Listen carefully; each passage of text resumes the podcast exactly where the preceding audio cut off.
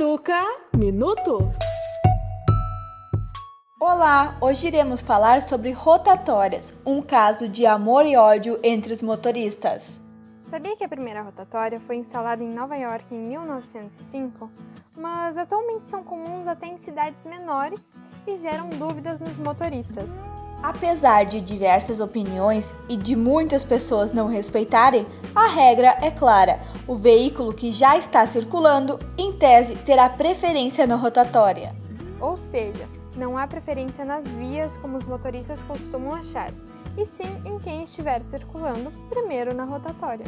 Então, fique atento e sempre respeite a preferência do veículo que chegar antes.